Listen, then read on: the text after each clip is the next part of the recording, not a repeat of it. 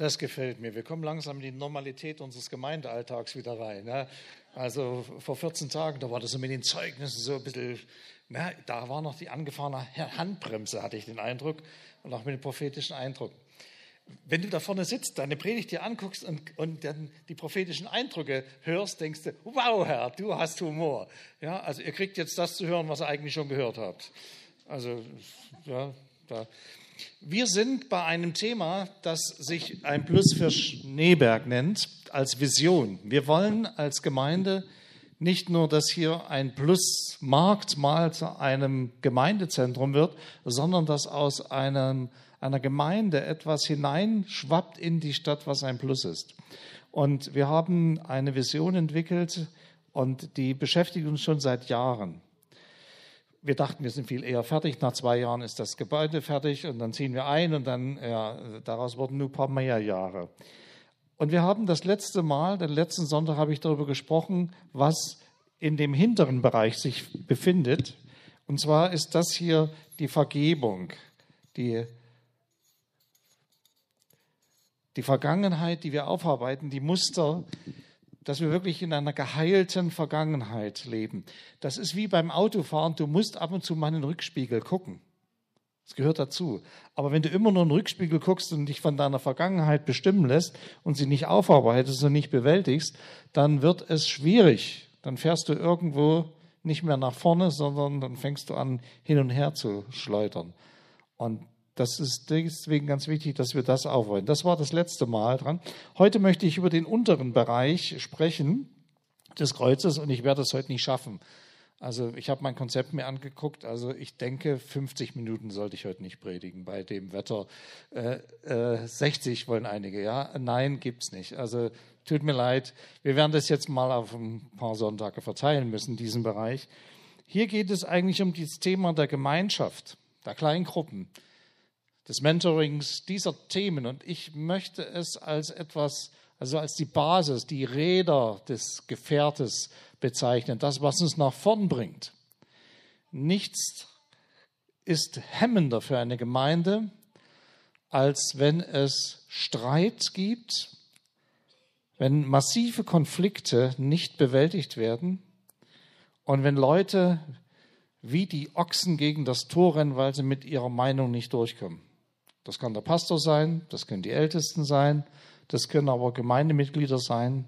Oder wenn es Gruppen in der Gemeinde gibt, die nicht akzeptieren, dass Gemeinde immer unterschiedlich ist, die immer meinen, es muss so gehen, wie ich das sehe, die es nicht begriffen haben, dass Gemeinde Vielfalt bedeutet. Von daher nenne ich diesen Bereich hier unten, was mit unseren Bindungen zu tun hat, mit unserer Verbindlichkeit. Und darüber möchte ich heute sprechen, über Verbindlichkeit. Und ich habe einen Text ausgewählt, den finde ich absolut toll. Das ist Johannes 15. Ich schreibe mal hier Verbindlichkeit noch hin. Ja? Oh, ich kann heute nicht schreiben, mit Mikro in der Hand. Ihr seht das da hinten sowieso wahrscheinlich nicht, ja? Das ist zu weit weg. Das kann keiner erkennen. Johannes 15, eines der Ich Bin-Worte Jesu. Da sagt Jesus, ich bin der wahre Weinstock und mein Vater ist der Weingärtner. Ein tolles Bild. Ja, ich liebe Weinberge. Jede Rebe an mir, die keine Frucht bringt, schneidet er weg. Und jede, die Frucht bringt, schneidet er zurück und reinigt sie so, damit sie noch mehr Frucht bringt. Ihr allerdings seid schon rein aufgrund der Botschaft, die ich euch anvertraut habe. Bleibt in mir und ich bleibe in euch. Eine Rebe kann aus sich selbst heraus keine Frucht bringen. Sie muss am Weinstock bleiben. Auch ihr könnt keine Frucht bringen, wenn ihr nicht mit mir verbunden bleibt. Ich bin der Weinstock und ihr seid die Reben. Wer in mir bleibt und ich in ihm, der bringt reichlich Frucht. Denn getrennt von mir könnt ihr gar nichts bewirken. Wenn jemand nicht mit mir verbunden bleibt, wird er weggeworfen und verdorrt wie eine nutzlose Rebe. Solche Reben sammelt man nur noch auf, um sie zu verbrennen. Wenn ihr in mir bleibt und wenn meine Worte in euch bleiben, dann könnt ihr bitten, was ihr wollt, ihr werdet es bekommen. Die Herrlichkeit meines Vaters wird dadurch sichtbar, dass ihr viel Frucht bringt und euch so als meine Jünger erweist. Und dann sagt er noch, äh, der Vater hat mich geliebt und bleibt in meiner Liebe. Wenn man sich einen Weinstock anschaut, ich weiß nicht, ob ihr so einen vor Augen habt, das ist so das ideale Bauholz, nicht wahr? Also Thomas, so ein Weinstock, da kann man richtig ja, Balken draus. Ja? Nein, ist es überhaupt nicht dafür. Auch, auch ist es nicht äh, letztlich dafür da, dass der Weinstock Sauerstoff produziert. Da gibt es größere Bäume. Also das ist nicht seine Funktion. Er hat auch nicht immer unbedingt einen dekorativen Aspekt, sondern seine Funktion ist es, Frucht zu bringen. Das ist das A und O hier in diesem Text. Sechsmal sagt Jesus, Frucht bringen, Frucht bringen, Frucht bringen, Frucht bringen, Frucht bringen, Frucht bringen. Und das ist eigentlich auch die Funktion, die wir als Gemeinde haben. Als Einzelne wie auch als Gemeinde. Wir sind kein Verein, der sich um sich selbst dreht und Gott in unserer Mitte feiert. Das gehört dazu. Aber es hat ein Ziel, dass wir von Gott uns gebrauchen lassen für diese Welt. Von daher ist es ganz wichtig, dass wir wissen, wir sind ein Teil des Weinstockes. Eines Weinstockes, der nicht unbedingt sehr wundervoll aussieht. Und da geht es auch nicht ums Aussehen, sondern da geht es darum wirklich, dass wir Frucht bringen. Das geht darum, ob ich ein Nachfolger Jesu bin, ob ich in Beziehung mit ihm lebe, ob ich eine Verbindung zu Jesus habe und damit auch zu seiner Gemeinde. Das ist das A und O in diesem Text. Und dann werden uns zwei Arten genannt, wie eine solche Rebe in ihrer Verfassung ist. Einmal auf dem Boden und einmal am Weinstock. Am Boden, das sind Reben, das sieht zwar noch gut aus, das kann man noch aus eigener Kraft ganz viel bringen, aber irgendwann kommt so eine blöde Wespe an und sticht diese Rebe an und saugt sie aus und man vertrocknet. Ein Mensch, der also nicht mit Christus in Verbindung lebt und nicht in ihm ist und an ihm dran ist und fest an ihn klebt, wird irgendwann einmal aus dieser Beziehung herausfallen. Und das ist die Tragik, die ich auf meinem Weg durch die Gemeinden auch erlebt habe, dass es Menschen gibt, die an irgendeiner Stelle nicht begriffen haben, dass das A und O die Beziehung zu Jesus ist. Dass das viel entscheidender ist und dass aus dieser Beziehung heraus auch die Verbindung zu den anderen Geschwistern entsteht. Manche sind wirklich eingeschlafen, sind abgehängt, sind weg vom Fenster und das macht mich zutiefst traurig. Und selbst Kollegen habe ich erleben müssen, die Jesus verlassen haben. Weißt du, wie das schmerzt? Das ist nicht schön.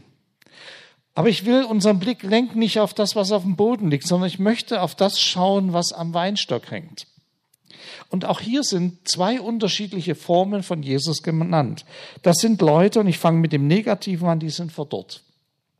Leute sind zwar noch am Weinstock, sie könnten noch mit dem Saft des Weinstocks verbunden sein, aber sie sind es nicht.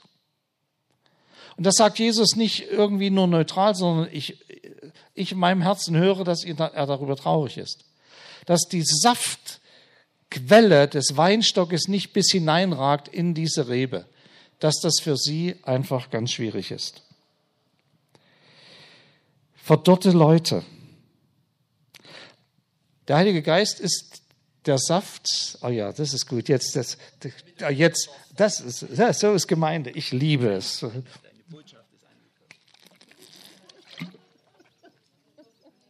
Ist nur H2O, also, aber ist auch ein Bild für den Heiligen Geist. Ich erlebe, dass Menschen in der Gemeinde sind, aber diese, diese Verbindung irgendwo verschütt gegangen ist. Da gibt es unterschiedliche Ursachen, warum jemand nicht mehr vom Heiligen Geist sich leiten lässt. Entweder weil er meint, es sowieso besser zu wissen und vielleicht aus seiner Tradition, aus seiner Erfahrung herauskommt. Und das kann auch eine neucharismatische Erfahrung sein. Also es muss, da kannst du den ganzen charismatischen Slang drauf haben. Das ist alles noch möglich. Und bist trotzdem nicht dran. Der darf nicht mehr reden. Oder er darf nur so reden, wie du das mal früher erlebt hast. Das habe ich miterlebt, dass da Menschen sind, die gut angefangen haben, aber die trocken geworden sind. Und da staubte es richtig. Da war keine Kraft mehr, keine Vollmacht. Da ging es in die Tradition hinein. Und Jesus sagt hier etwas Erschreckendes. Solche Reben werden abgeschnitten. Liebe Schwestern und Brüder, ich möchte keine solche vertrocknete Rebe sein. Ich bin bestimmt nicht perfekt. Ich bin bestimmt ein Mensch, der, der immer noch auf dem Weg ist und eine ganz, ganze Menge auch noch an Lektionen lernen muss. Aber etwas möchte ich nie, dass man von mir sagt. Der hat sich festgefahren. Der kriegt keinen Saft mehr vom Heiligen Geist in sein Leben. Das möchte ich haben. Reifendes, saftige, wohlmundendes Christsein wo man einfach Geschmack davon will, wo die Welt sagt, so möchte ich leben. Das ist mein Ziel, das ist das, was Jesus hier sagt. Durchströmt von der Liebe und Energie Jesu und des Heiligen Geistes. Wie wird man solch ein Mensch? Was sagt uns Jesus da? Ja, Jesus geht es um eine ganz starke Fruchtbarkeit. Er wünscht sich, dass wir in einer tiefen und festen, innigen Beziehung zu ihm sind. Das ist, denke ich, das A und O. Aber hier geht es nicht um Aktivismus. Hier geht es nicht darum, dass ich mich jetzt anstrenge und ich muss jetzt und du sollst und nein, sondern hier geht es ums Sein und nicht ums Tun. Thomas, tut mir leid, dass ich jetzt, äh, der ich immer auf der Baustelle, nee, nee, danke, dass ich immer auf der Baustelle bin. Ich müsste jetzt eigentlich sagen, nee, es geht ums Tun, Brüder und Schwestern, wir müssen jetzt das kommt aber aus dem Sein, das Tun. Das kommt dann später. Das Sein, dass ich also in einer so heißen Beziehung der Liebe zu Jesus bin. Jesus möchte, dass wir einen falschen Energieeinsatz vermeiden. Er sagt, ohne mich könnt ihr nichts tun. Jesus beschränkt sich hier auf einen einzigen Imperativ, auf einen einzigen Befehl. Bleibt in mir.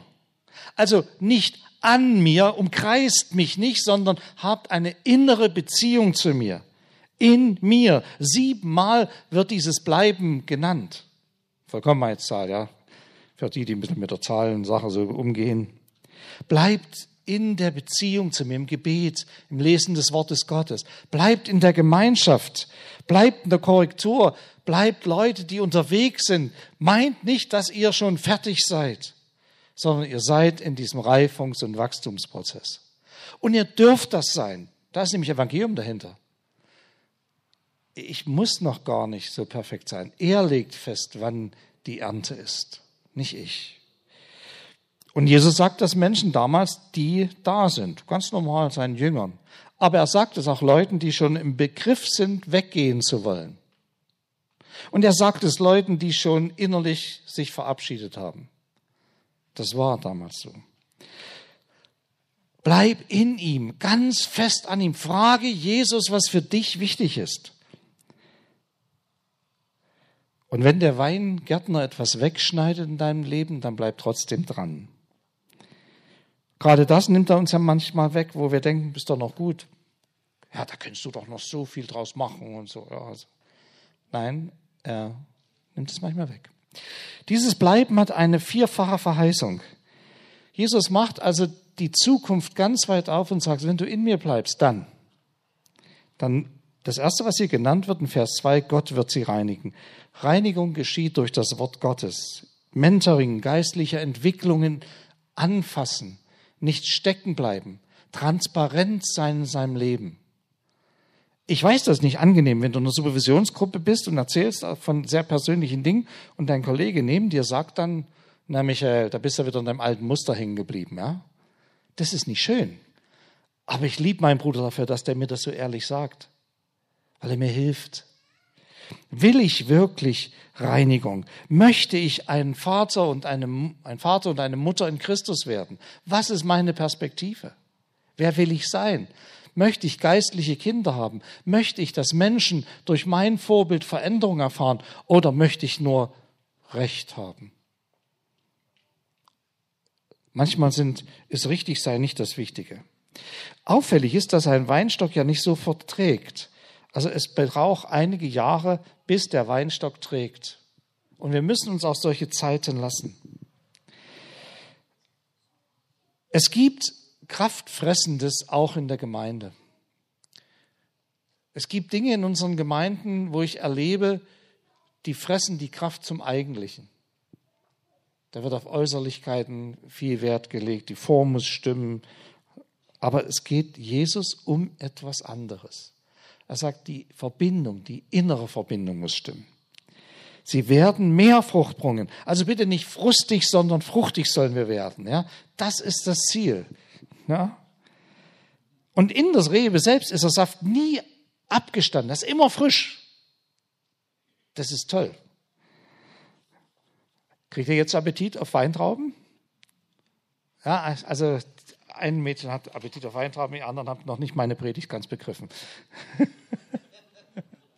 Nein, ähm, wir könnten jetzt die ganzen Früchte durchgehen, die die, die, die Bibel uns nennt. Allen fällt sofort Galater 5 ein, die Frucht des Geistes.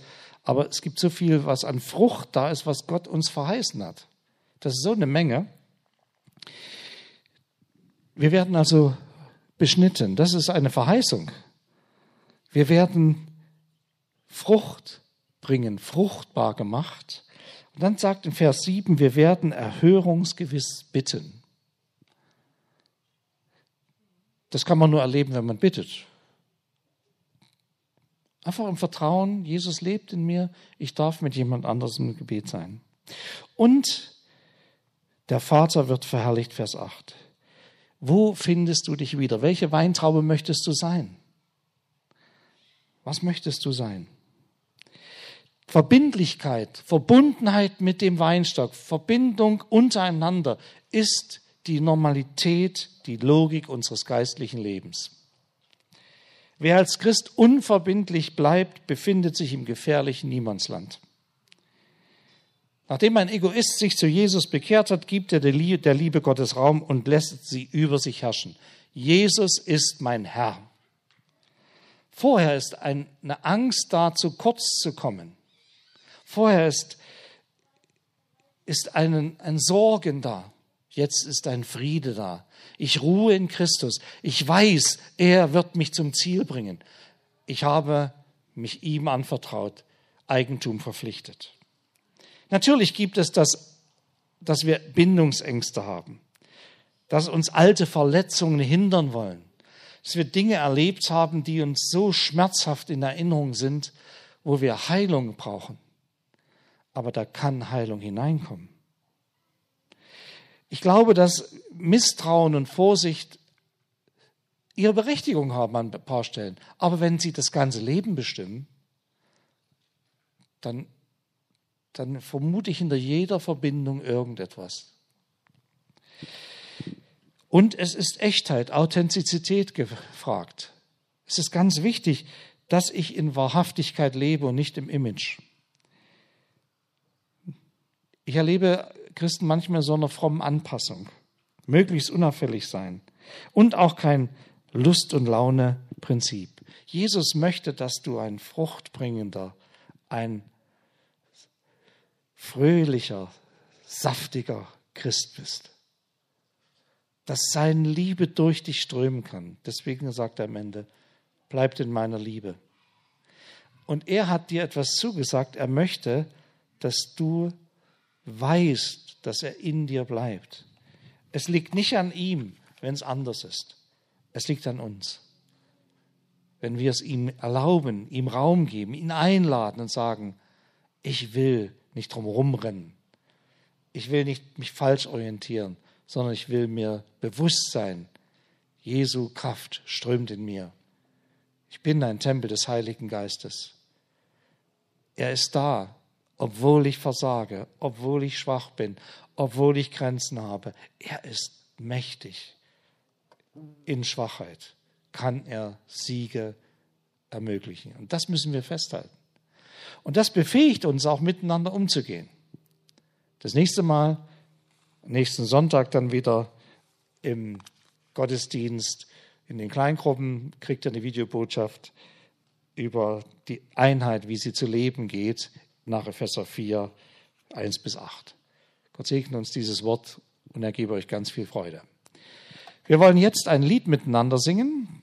Danach, oder da, ja, danach sammeln wir eine Kollekte ein. Da muss ich mal gucken, ob ich da zwei Leute finde, die das machen könnten. Von euch als Begrüßung, ihr könnt ihr das Körbchen rumgeben. Und danach wollen wir noch eine kurze Gemeindestunde haben. Wir haben heute keine Abstimmung. Ihr habt das wahrscheinlich alle über Church Stools und über die WhatsApp mitbekommen, dass ein, ein Satz in unserer Satzung gefehlt hat, wo wir nochmal drüber reden müssen, nachdenken müssen. Ein Satz hat gefehlt, der, den keiner mitgekriegt hat. Und heute werden wir das nicht machen, abstimmen, aber wir möchten heute vorstellen, wie das hier weiter mit dem Getränkemarkt geht. Da gibt es einiges zu berichten und das werden wir nachher tun. Und da gehen wir, nachdem ich nach dem nächsten Lied und dem Kollekte gebetet habe, gehen wir rüber, laufen wir mal kurz ins Gemeindezentrum rein, durch die Türen da und stellen uns hin und dann kriegen wir das erklärt und kriegen, werden informiert. Wir werden heute nicht diskutieren, sondern wir informieren. Wir wollen später sprechen darüber, nachdenken, beten, ist da erstmal angesagt. Jetzt ein wunderschönes Lied.